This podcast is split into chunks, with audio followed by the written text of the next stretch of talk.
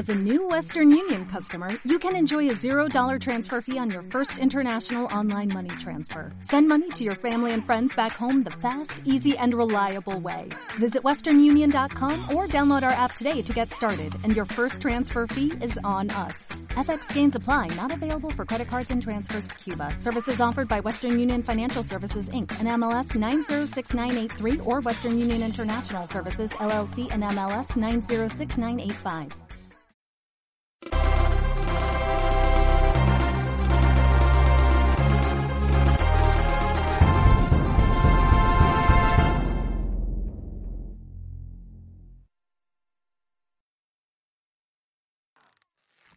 Feliz año. Empezamos con el podcast número 28 de Crónicas Gumba. A mi lado, como siempre, Andrés Valencia. Aleluya. Feliz año. Y tengo aquí a mi izquierda un invitado, César Rivera, Mucho gusto. Nuestro benefactor. que esperamos que nos acompañe muchas veces o pues toda- eh, con mucha frecuencia ahora en el podcast de Crónicas Gumba. Sí, eso que Falta. Sergio porque... ¿Mm? Ay, Dios mío. Él, él es Sergio Planta Rodadora. Eh, sí, eh, él no puedo cumplir una hora nunca. Eso finalmente aparecen, pero... No, no, él llega. lleguen a tiempo. Ah, no, miren, él llega- miren, muchachos, vamos a agregarlo para el podcast. Acabo de recibir un mensaje de Sergio que dice a las 3 y 16, siendo las 3 y 23, me quedé dormido. Y es, tiene mucho... Y, y él fue el que propuso la hora. Él fue el que dijo que Sí, llegáramos yo a esta dije hora. uno y él dijo dos. Bueno, entonces empezamos... Qué buena forma de comenzar Empezamos el año, de esta forma el año con eh, la primera parte del podcast número 28. Recordarán que desde el año anterior, de- eh, cuando empezamos la segunda temporada, tercera temporada del, del podcast, decidimos distribuir o dividir el contenido para que pues sea mucho más fácil para los quien los, lo, Uy, lo y, que, escuchan. y que mejor que la primera parte sea una troleada, una ultra troleada para Sergio. Eso, eso tiene que llegar. Entonces, antes de... Vamos a hablar de varios juegos durante este mes. El primero y el que van a tener ustedes en esta parte del podcast va a ser el de Andrés. ¿Cuál es? Eh, Castlevania Dawn of Sorrow para Nintendo 10. Eh, ¿Lo ha jugado César? Sí, lo terminé en el momento en que salió. Listo, yo también, entonces vamos a poder tertuliar bastante de este juego. Eh, acomódense, ponemos algo de musiquita y empezamos con el tema. Listo. De una.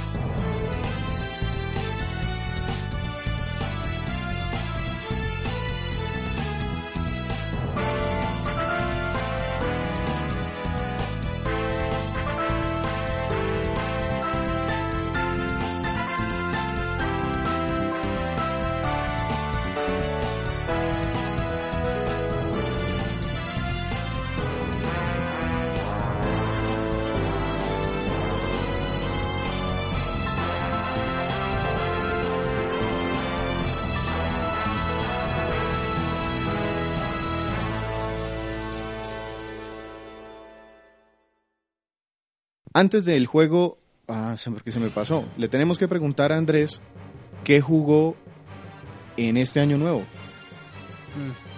Es que, este- es que mis vacaciones esas siempre con la familia, entonces la familia es anti videojuego. Entonces uno, no, uno- pero es que uno si hay algo, consola. y eso sí, se- y eso, eso yo entiendo a la, a la esposa de Andrés.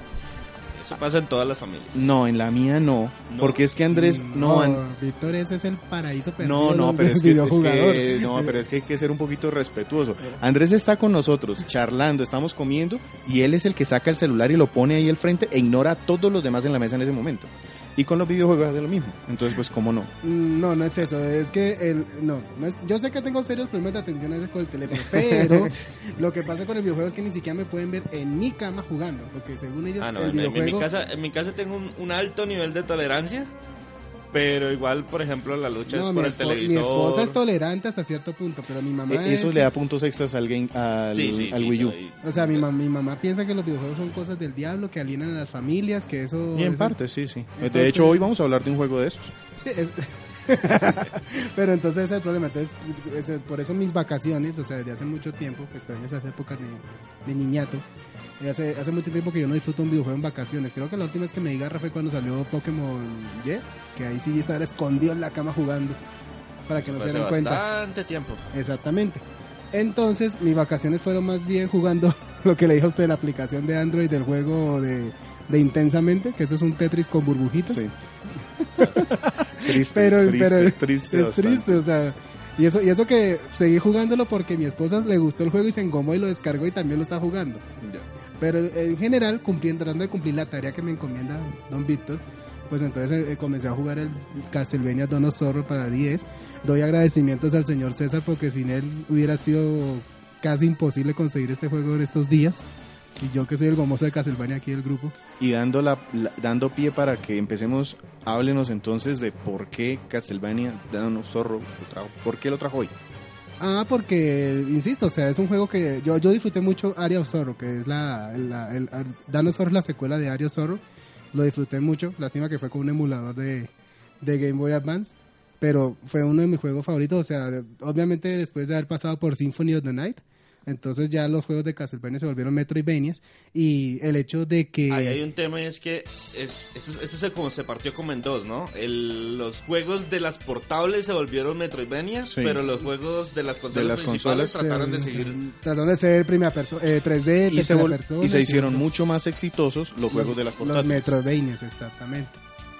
Entonces, eh, ¿Por, qué lo trajo? ¿Cómo lo conoció? Háblenos, háganos como la crónica de por qué. no, precisamente como te estaba diciendo, eh, obviamente la cuando cuando tuvimos la experiencia de tener Symphony of the Night en PlayStation 1, o sea, eso fue la locura por todos lados.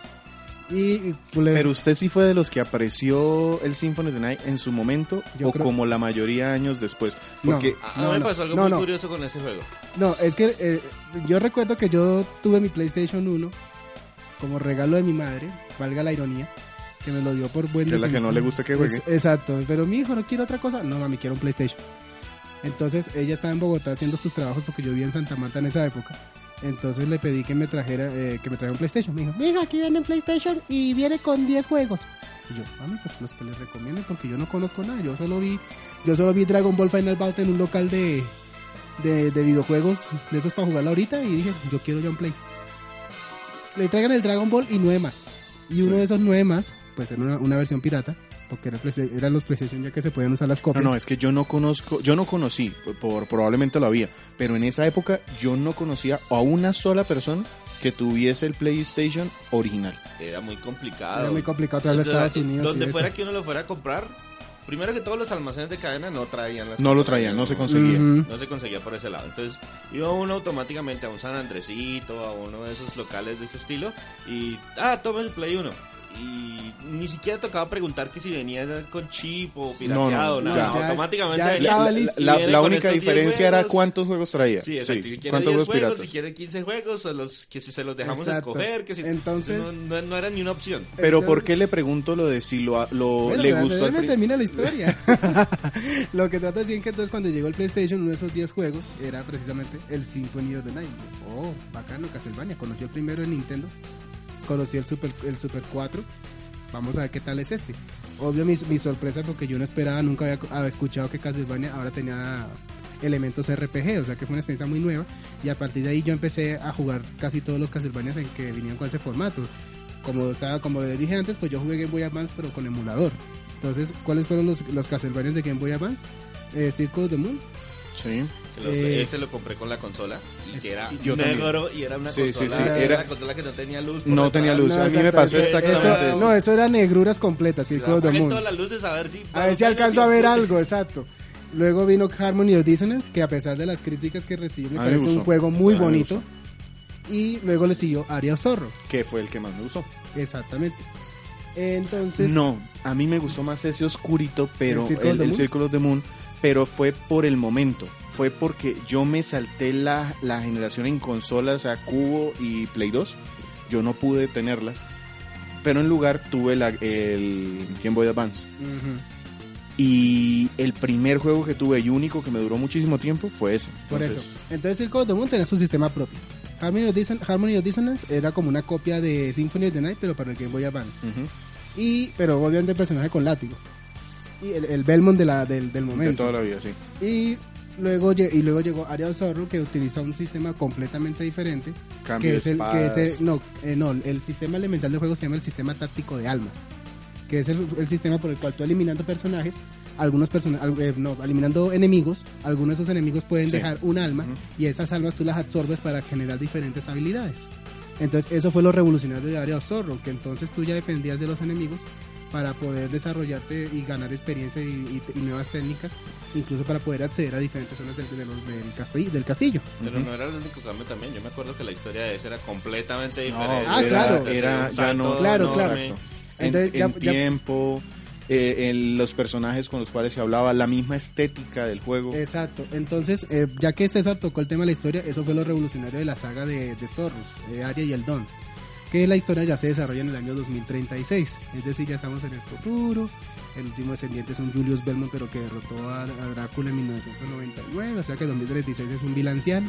Sí, supuestamente la, la, la, la mitología de los Castlevania decían que el único momento en que realmente se podía derrotar a Drácula era en el 1999. Que Exactamente. todos los demás era solamente mandarlo a dormir y, Y- después iba a volver. que Exacto. Y entonces, ¿qué sucede acá? Que el personaje del momento no es un Belmont, es un joven estudiante llamado Soma Cruz, tiene como Ujú. 17 años, y resulta que Soma Cruz es el, es el, la, el siguiente, la siguiente persona que puede portar el poder de Drácula. Entonces, ¿qué es lo que pasa? Que Soma Cruz no, es, no tiene conciencia de cómo puede usar ese poder. Y entonces, ahí- entonces ahí precisamente aparece toda la trama de que también hay otro personaje llamado Graham Jones, que él también trata de dominar los poderes de Drácula. Entonces, en este caso, trata de destruir a Soma para tratar de obtener esos poderes. Entonces, ¿qué es lo que pasa? Pero Soma se va a hacer el malo. Es que precisamente por eso aparecen Alucard y, lo- y los demás personajes que, que, que, que son parte de, de la historia. Porque son personajes que quieren evitar el despertar de Drácula en el cuerpo de, So- de Soma Cruz.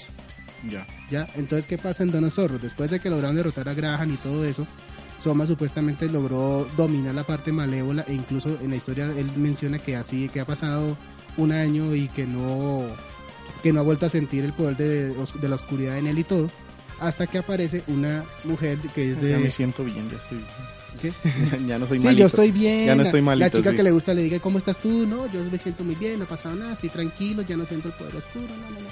Y entonces llega una, la, la- llega la, la, la enemiga, la, la- la- el villano de la historia, que es, que es una chica, una señora llamada Celia, que es la líder de un culto que quiere revivir al Señor Oscuro. Ujú. Entonces ella, Voldemort. ella entonces vuelve a manipular todo para... están como muy latinos. ¿no? Sí. Como Cruz y Sí. Celia. pues, bueno, Eh, eso hay que preguntarle a Keiji Inafune de dónde sacó todas esas... No, Iga Mm. Igarashi. Eh, que, perdón, Igarashi, eso. Ese que preguntarle a Igarashi a ver qué pasó con eso. Y entonces, eh, precisamente, eh, Celia manipula las cosas para que Soma vuelva otra vez como a sentir el despertar del poder de las tinieblas. Y Celia lo que quiere en realidad no es a Soma, sino que quiere precisamente pasar el poder a dos, a, a dos candidatos que precisamente nacieron en el día que Drácula fue derrotado. Entonces, por lo tanto, pueden, se pueden ser portadores del, del, del poder de Drácula. Entonces, pues, Soma, obviamente la intención es derrotar el culto y evitar que otra vez vuelva a pasar el despertar de Drácula. Básicamente esa es la historia. Listo. Veo, estamos viendo en este momento también un video, un montón de elementos de ataque, defensa, fuerza, constitución, inteligencia, Porque suerte. obviamente esto es otro Metroidvania, entonces tiene muchos elementos RPG. Dono Zorro, pues al ser secuela, eh, lo que detiene es... Es que más que Metroidvania, eh, que ese nombre, pues no. eh. En eso fin, es un- eso es un el caso que me- se me pareció un, o sea, se volvió un RPG.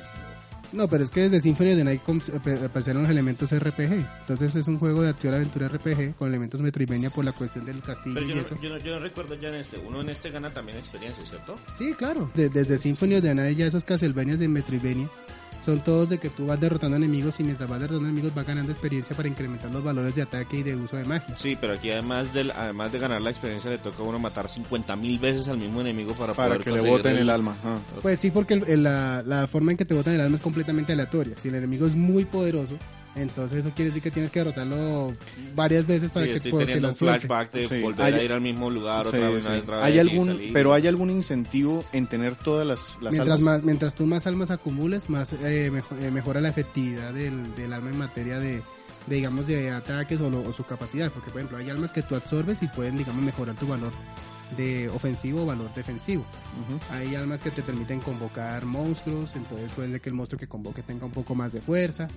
Eh, y hay almas que, que si tú las acumulas que son completamente ofensivas, entonces digamos puede mejorar también el poder de los, de, digamos, de los hechizos. Ya. Entonces sí tiene algo de, de, re- de recompensa el que tú sigas matando enemigos para que suelten más almas. E incluso el juego te ofrece la, combina- la posibilidad de poder crear alma, eh, armas donde tú combines eh, cualquier tipo de arma con alguna de las almas. Ya me estás hablando ahí de mecánicas. Aparte de este tipo de mecánicas, los controles... control es muy normal, o sea, tiene su salto, su ataque y la- lo que lo que tiene muy interesante el hecho es que cuando tú tienes un alma que se llama el alma de doppelganger, a ti te permite crear dos configuraciones diferentes de, de armas y de manejo de las almas. Es decir, que yo, por ejemplo, puedo manejar un set donde, digamos, yo puedo manejar, no sé, una espada y puedo llevar una, una bufanda eh, para defensas y cosas así. Y en materia de almas, yo puedo, digamos, usar una que me permita, no sé, evitar un poco la caída, una que me permita disparar rayos. Y puedo cambiar, digamos, otra configuración donde yo pueda, digamos, en vez de usar una espada, uso un hacha. Ujú. Eh, puedo cre- usar un alma que me permite crear tornados. Y, digamos, una que me permita disparar relámpagos. Pero realmente la ha utilizado porque yo no yo, yo, yo recuerdo recuerdo la configuración y que uno cambiaba el arma. Pero realmente no me acuerdo que haya Sí, no. que haga uno el switch muy seguido. Yo sí, yo sí, Yo sobre yo todo sí en he las peleas bastante, con los con jefes, los jefes, sí. porque hay muchas ar- muchas de las armas que son rápidas, hay muchas espadas, no sé si son espadas Es o- que las espadas son más rápidas. Si tú usas un arma, pero digamos que por ejemplo hay una espada como digamos una, por ejemplo, tú usas un gladius, y un gladius es una cosa muy pesada, entonces el golpe es muy lento. Si usas un hacha, el golpe es lento. Si usas un mazo, el golpe también es lento. Ya si manejas espadas, cuchillos, golpes, son golpes más rápidos, pero son menos potentes. Entonces, cuchillos. Eh, Eso, eso sí recuerdo que ahí lo utilizaba, porque llega un momento cuando debes revisitar mucho las áreas del castillo, en donde tu personaje está tan alto en nivel que con el arma que tiene menos ataque, que es pues creo que es el cuchillo, ese, pero los- que es absu- puño limpio. pero que es absurdamente rápida. Entonces yo en esas áreas me metía con el cuchillo para a- e- acabar con todo rapidísimo, pero Avance, cuando volvía a las áreas más pesaditas, pues ponía el arma con mejor ataque y esto para no, no hacer cambios. Bueno, ya que estamos hablando menú. precisamente de mecánicas del juego, aparte del uso de las almas, debido a que como el juego anterior era en Game Boy Advance y este es en 10, Ujú. decidieron explorar un poco la opción de cómo de cómo, ¿Utilizar la de- de cómo explotar la pantalla táctil. Entonces, en este caso, aparte del sistema táctico de almas, crearon algo llamado los sellos mágicos. Entonces son sellos que cuando tú los obtienes, tú los puedes en el momento que se necesiten dibujarlos con el stylus para poder, uno, tener Ah, acceso sí, a diferentes niveles y lo que sí no me gusta, que lo voy a dar después en- a dar en más detalle, es que cuando tú luchas contra los jefes, al momento de darle el último golpe te aparece el sello mágico. Si tú no lo haces a tiempo, el sello se desactiva y el jefe vuelve a recuperar algo de energía y la pelea continúa. Entonces, trataron Eso de explotar un es- poquito. es una versión para DS de los de los golpes de remate estilo God Sí, of War, sí, de sí. que ahora presione círculo, ahora presione Sí, es X, una ahora cuestión- presione es una- es una si no lo haces correcto, Tenga. hágalo otra vez. Sí, es una cuestión completamente Pero- interactiva, pero en, en un juego que es de plataformas, donde los juegos de plataformas casi no explotan las pantallas táctiles, entonces es un poquito complicado. Sobre todo porque tú tienes que dibujar un se- un- el sello y tiene que ser muy Es- exacto. el tema es porque es un juego en donde tú Uno estás no tiene el, el stylus a la Eh, mano. Exactamente, porque tú estás enfocado en los botones porque es un juego de, de plataforma y golpe, es un juego de acción. Entonces, eh, diferente a, a que tuvieras un juego de R- un RPG o un juego táctico en donde estás manipulando constantemente la, la pantalla táctil. Sí, exactamente. Aspectos técnicos del juego. Bueno, aspectos técnicos, pues el juego es del año 2005. Yo, yo tuve un... Me, me adelanto y usted me corrige si, si acaso me equivoco. Dale. Yo pensé que iba a encontrar una diferencia mayor con el juego de Game Boy Advance. Pero es que parte de la, de- del, del- del éxito financiero de los juegos de Castlevania es que reutilizan muchos sprites de juegos anteriores. Sí, pero eh, eh, yo por ejemplo eso lo entendía en el Castlevania, eh, los tres que salieron en el, en el Game Boy Advance. Es decir, me- gráficamente eran prácticamente iguales con retoques en el diseño. Pero cuando Mm, pasaron... Yo no estoy tan de acuerdo porque la mejora gráfica de, de Area of Zorro en comparación con Harmony of Dissonance, eso fue tremenda. Y lo que, lo que hicieron, por ejemplo, para, yo me acuerdo, para el área of Zorro fue que cogieron la- los mejores de la primero, los mejores del segundo y hicieron diseño de personajes adicionales. En este juego, si mal no recuerdo, Bueno, no sé si eran expectativas infundadas porque yo venía de jugar Mario Kart No, y- y comparar el Mario Kart de Game Boy Advance con el Mario Kart eh, No, y yo voy, a hacer, 10. yo voy a hacer un poquito de trampa, Víctor, porque yo jugué primero, o sea, yo traté de adquirir los, los juegos de Castlevania, pero lamentablemente en este momento obtener estos juegos en físico es una cosa tremendamente complicada. Sí. Y entonces, cuando el primer juego que adquirí de la saga del 10 fue el Order of Eclipse. Entonces, digamos, hice trampa. Jugué el tercer juego en vez de jugar el primero de, de, toda la- de todos los, de, cronológicamente, de los juegos de que han sido lanzados. Y yo comparo el Order of Eclipse con este y los gráficos son muy parecidos. Entonces, yo no creo que, digamos, haya, digamos... Y uno se acostumbra también a que los saltos generacionales, por ejemplo, los DDS fue los primeros juegos que utilizaron de verdad gráficas tridimensionales en una consola portable de Nintendo. Y No, es que, ya, es que ya comprobamos que el, 3, el 3D no funciona en Castlevania. Eso es...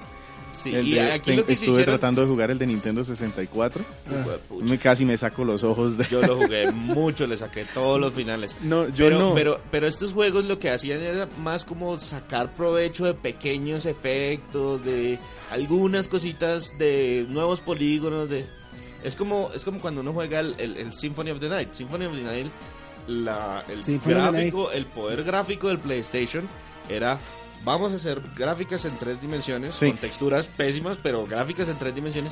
Y hasta donde recuerdo, los únicos efectos gráficos en tres dimensiones que habían era una animación horrible al principio, la Eh, parte donde el- uno el- guardaba el- el que lo metían no, el, en el, no, el en agujero negro de la primera pelea contra Drácula que se formaba en el fondo. el, el, el- el ataúd en el que uno El guardaba. polígono que giraba y se exacto, desarmaba. Y se desarmaba y, y, se de, volvió a y de pronto el, el poder de la cruz que tenía Lucar cuando Lucar conseguía la cruz que salían las cruces girando y que Exactamente. uno no entendía qué pasaba ahí. Esos eran todos los efectos tridimensionales y por mí que sigan con esos efectos tridimensionales y olvídense de eso.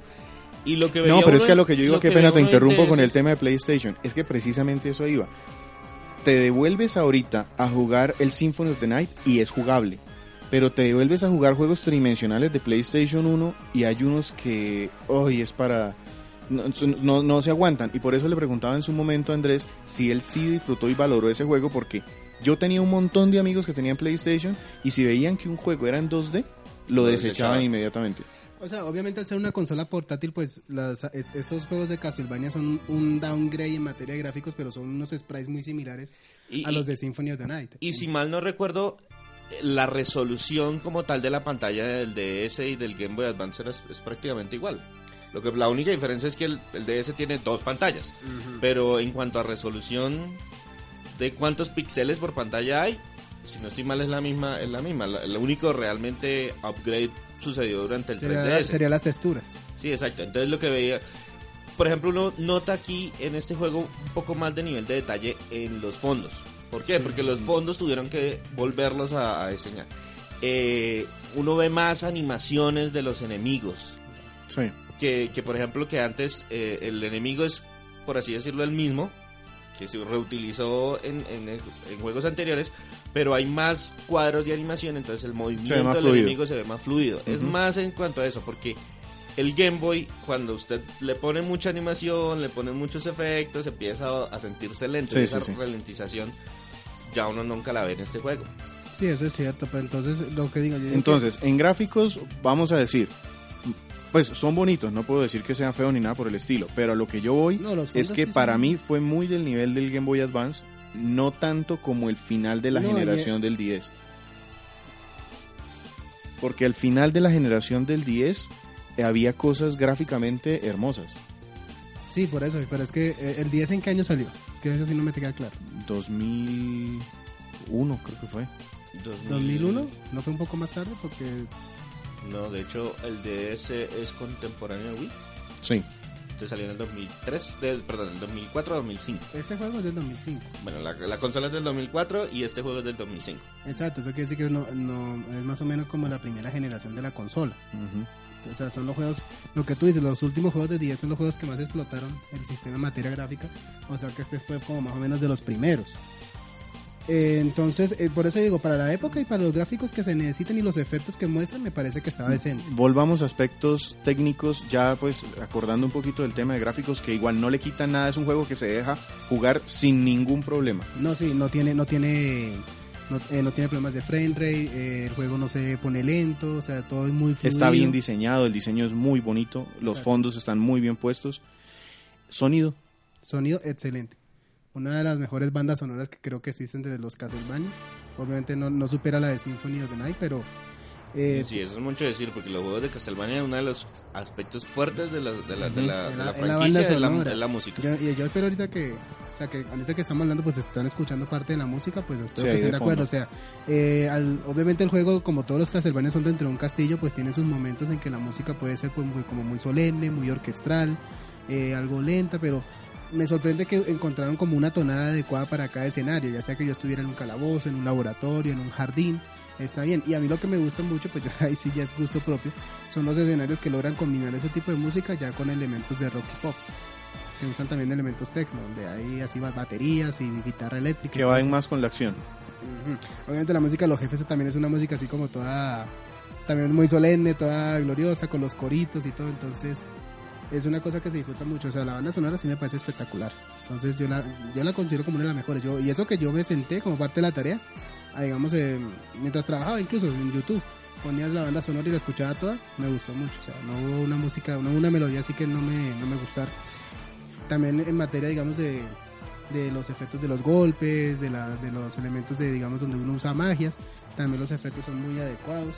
De pronto, lo único que no me gustó mucho es que, eh, obviamente, el personaje Soma, cuando hace golpes o hace hechizos o vainas así, pues obviamente obviamente él digamos hace hace hace gestos no no gestos hace sonidos como como gruñidos como La, que- la, la, homo- la, ono- la clásica onomatopeya del Sí. personaje, el del ya, el- Sí, Sí. que, que ja, ja, ja, y yo creo que para no sé si ese si ese fue la voz original japonesa, imagino que sí, pero quedó como muy gruesa y si Soma es un estudiante de 17, 18 años, pues no veo por qué tendría que sonar así, o sea, no, no me pareció que iba acorde con el personaje, o sea, ya es un joven, debió de haber sido más, más característico. Hay, hay personajes, por ejemplo, hay enemigos que incluso tienen detalles femeninos y cuando dan patadas y todo hacen ya y todo. Entonces, y eso sí me pareció como más acorde, pero Soma sí me pareció muy raro que tuviera un sonido de voz tan Aunque, grave. aunque no hay partes dobladas. Es decir, No, no hay partes los... dobladas, todo es por texto. Pero de resto, el, el Entonces sí sonido es y la posible música. que, utilices- que hayan utilizado el mismo, la misma voz. Lo que pasa es que si ustedes se acuerdan, cada vez que a Drácula le da por abrir la boca, parece que estuviera, eh, estuviera enfermo del- de, de- de la garganta. Sí, Es- sí, sí. Fuera, fuera un fumador compulsivo. Y se supone que Soma es, Es el, el, que va a recipiente heredar, que sí. va a obtener. pues, Debe tener voz fea, mitad, debe tener así. voz fea, sí. No, pero, pero empezar. Soma no es así. Es, eh, es en- como cuando, cuando uno está viendo las películas de Star Wars.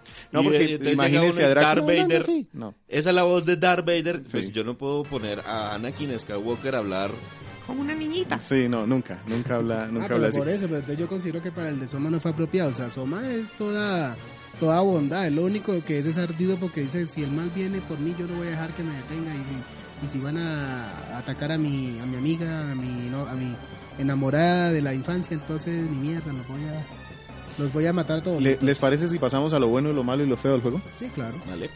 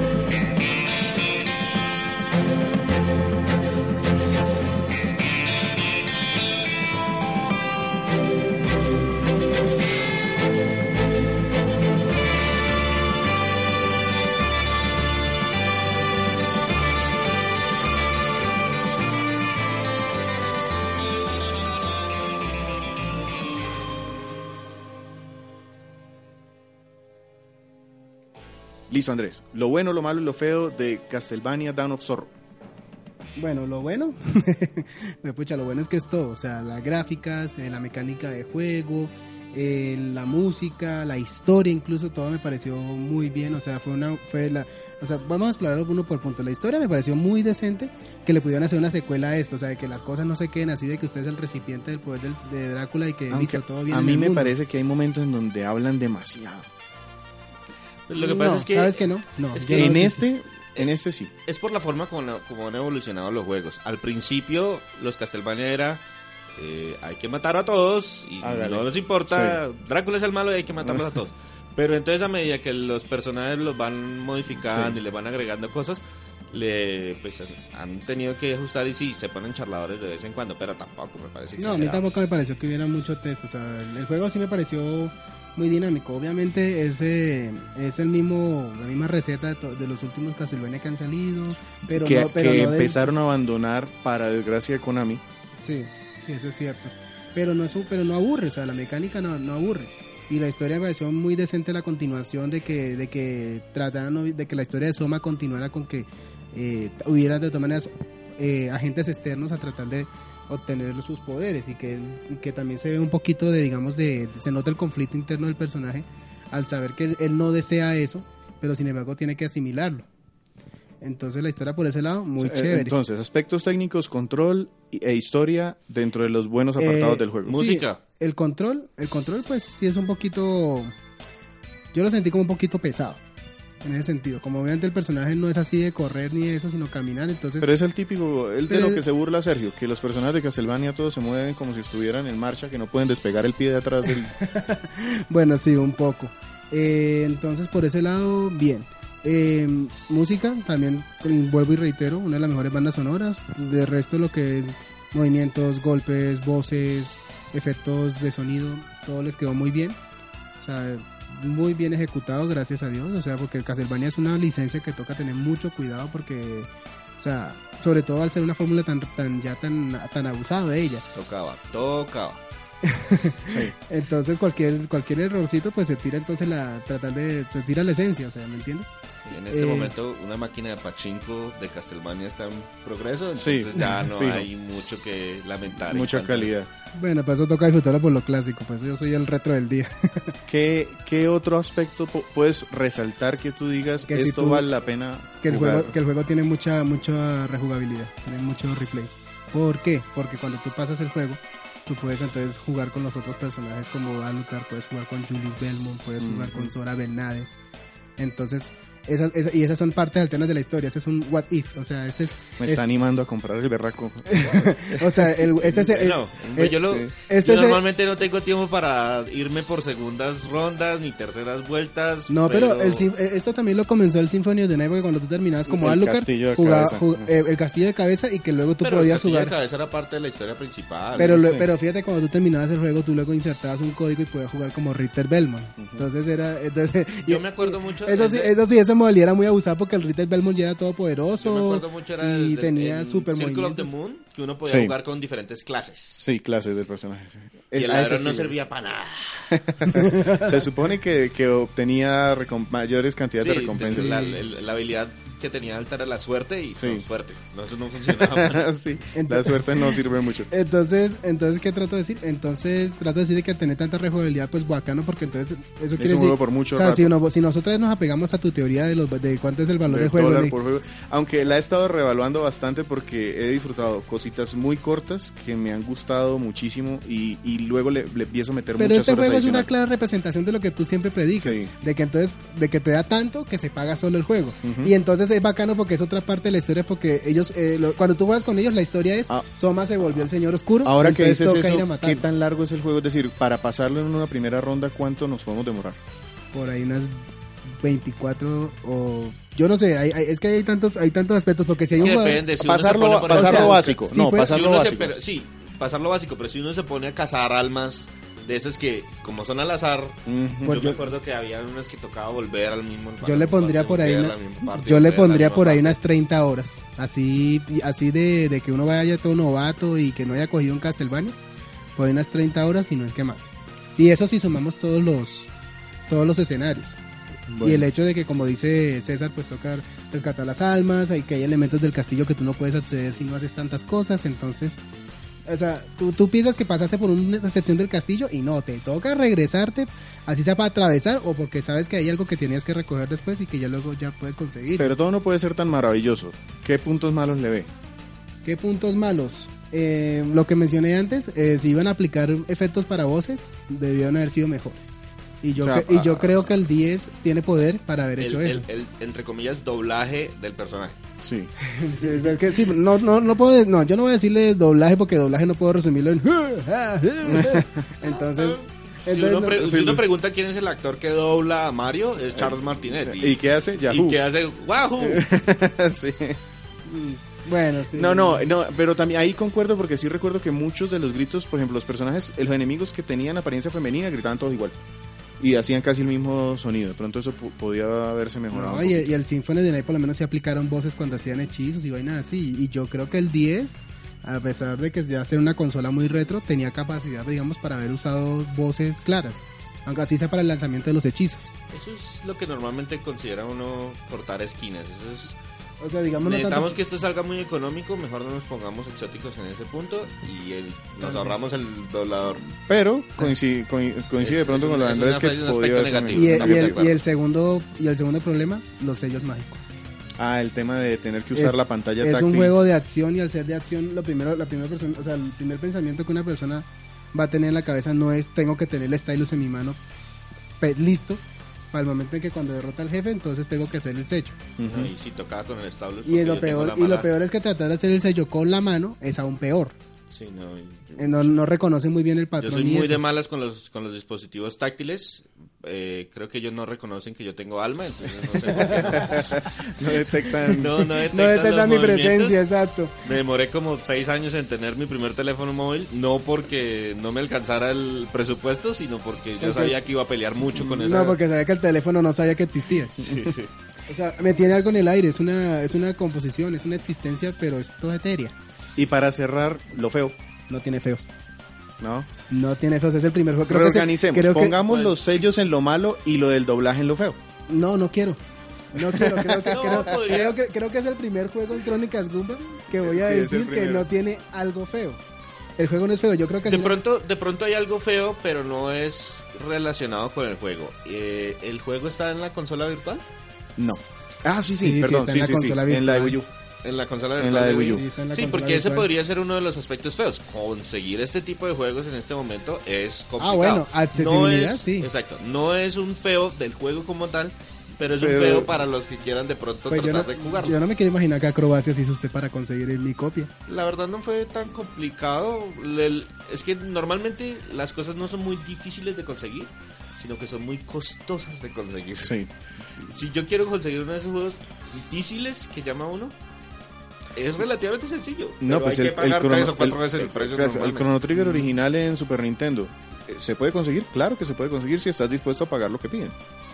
Entonces en eso yo creo que pasa lo mismo. Bueno, entonces digamos si lo quieres poner en el De hecho, me, feo me- para- me estoy animando, si, si encuentran uno por ahí a un buen precio, me le apunto. por eso, César Puede ser de segunda. César consiguió en, mí el sete- en 70 mil sellado y me pareció fabuloso. O sea, un buen precio para un buen juego. O sea, y es un juego que vendió bastante. Fue incluso el mejor juego de 10 en su año. O sea, en, 2000 en la temporada 2005-2006, casi todos los críticos y todas las revistas especializadas lo consideraron el mejor juego de 10 de ese año. Bueno. Entonces yo creo que es un juego que no se pierde la plata. Vamos, vamos a, a ir cerrando aquí. Sí, Dame pues. un segundo, pongo algo de música aquí de fondo y venimos con la despedida de esta parte del podcast. Listo.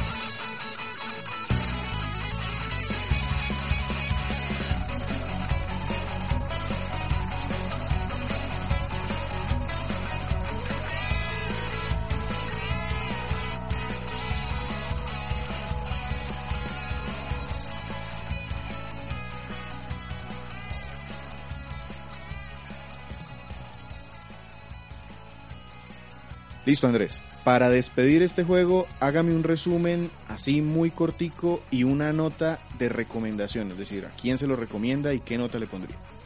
No, yo le pongo 10 almas sobre 10. Eh, Upa, es el primer juego que tenemos de 10 en Crónicas Goomba. Sí, que llegamos de Yo- calificación. yo- esto, como ustedes saben, esa nota no vale para absolutamente nada, es sencillamente una, Una referencia. un número amañado que nosotros tenemos de algo que nos gustó mucho y definitivamente es un género que le gusta O mucho sea, a Andrés. dígase 10 almas sobre 10 almas de los juegos que así estoy haciendo cualquier otra cosa y estoy pensando, quiero jugarlo, quiero jugarlo, quiero jugarlo, quiero Porque, jugarlo. de hecho, yo creo que si un- una serie tiene Andrés jugada casi completa es Castlevania, ¿cierto? Ujú, Y Mega Man. Pues hasta Rondo Blood y todo eso también, todos esos los ha jugado. Entonces, Entonces que son bien complicadas. Yo también le seguía mucho las pistas a los, Castel- a los Castlevania hasta que se me fueron para Play 2 y esa fue la única consola. que- Eso no Y, y hace que todos le estamos diciendo Castlevania. Nos perdonarán los que le dicen Castlevania o como les quieran decir. Aquí fue Castlevania y ustedes no. Y se nos pegó, ya nada que hacer. ¿Y Entonces- recomendación para quién? No, pues, No, pues si es de 10, debería ser para todo el mundo. debería ser para todo el mundo. Yo creo que es un juego No. para todo el mundo. Lo que pasa es que El problema son los elementos RPG. Los elementos RPG no son para todo el mundo. Entonces, si es una persona que le gustan los juegos de acción y tiene paciencia, digamos, para dedicarse a explorar, digamos, las posibilidades que obtiene Soma con los con la mezcla de almas y la mezcla de armas y todas esas cosas, Estamos justamente viendo en este momento en un video eh, un gameplay en donde el señor está tratando de recolectar el alma de un tritón volador, no sé qué, qué cosa, y no ha podido en el intento y lleva como 40 intentos para que le bote el alma y no ha podido hacerlo. Exacto, entonces si uno tiene la paciencia, digamos, para tratar de conseguir las almas, porque, porque definitivamente, ahí ya la consiguió.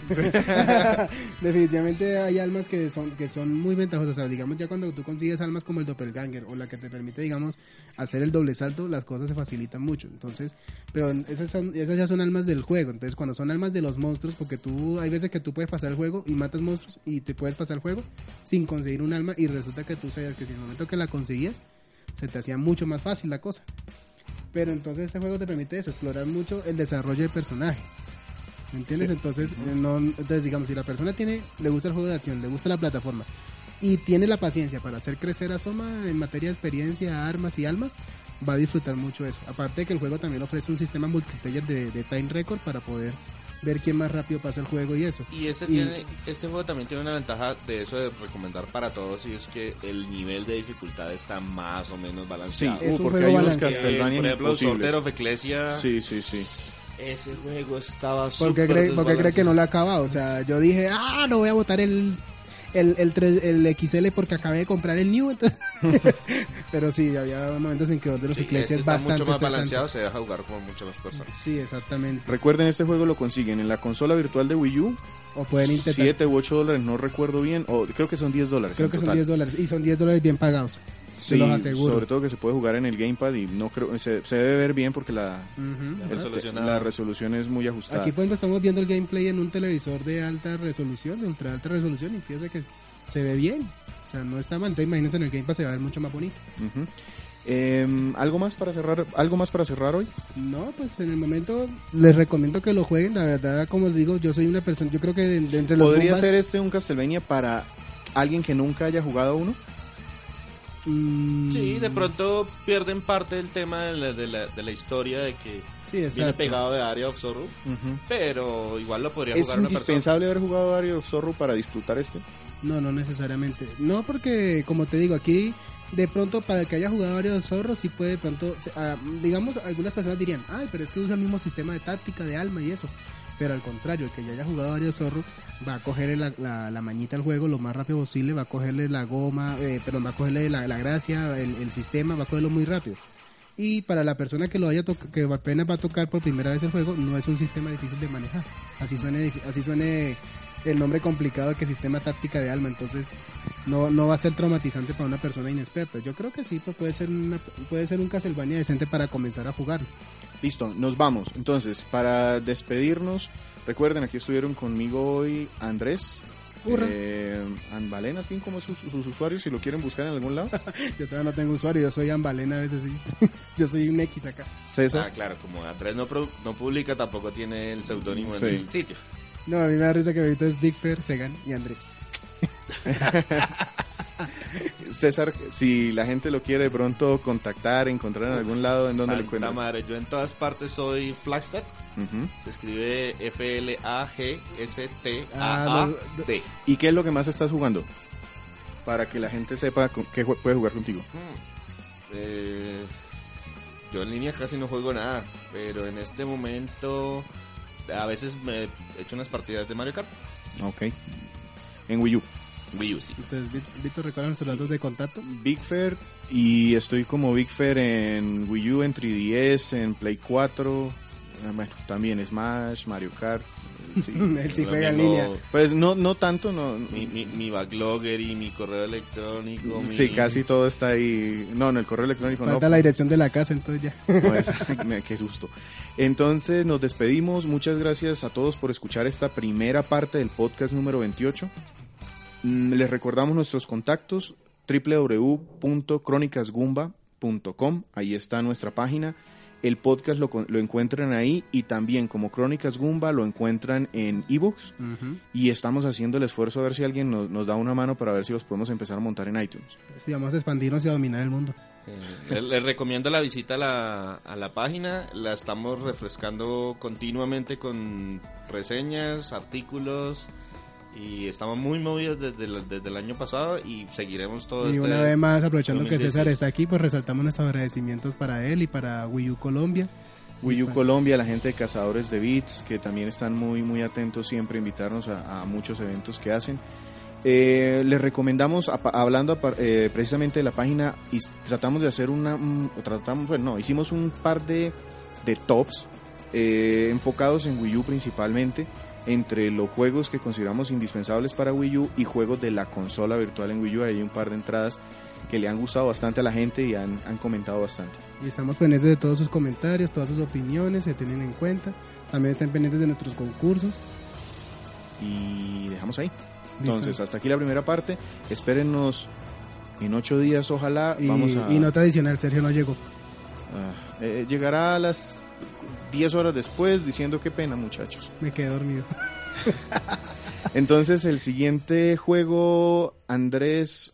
Eh, échese un volado. Eh, Devil's No, Third o Metal Gear. No, yo quiero que hable César porque Devil Star ha sido un juego que ha estado tiene polémica por lo positivo, tiene polémica por lo negativo y el que ya Yo tuvo diría que tiene política- polémica por lo negativo, tiene polémica por lo más negativo y tiene polémica por lo súper negativo. Sí. Entonces- Yo creo que nadie ha hablado a favor de por, ese juego. por eso, usted, usted es el que aquí tenemos el juego incluso a la mano, entonces usted es el que echó la primera miradita, entonces yo creo que Nos va a ser- vamos, entonces, la primer, la siguiente parte del podcast, esperen en unos días, va a ser, va a ser Devil's Third de Wii U. y vamos ya vamos a disipar las dudas y aclararle a todos ustedes la verdadera Nuestra opinión. nuestra opinión sobre la calidad de este juego, entonces que estén muy bien a todos nuestros oyentes y nos vemos y nos escuchamos en el siguiente podcast. Hasta luego. Adiós.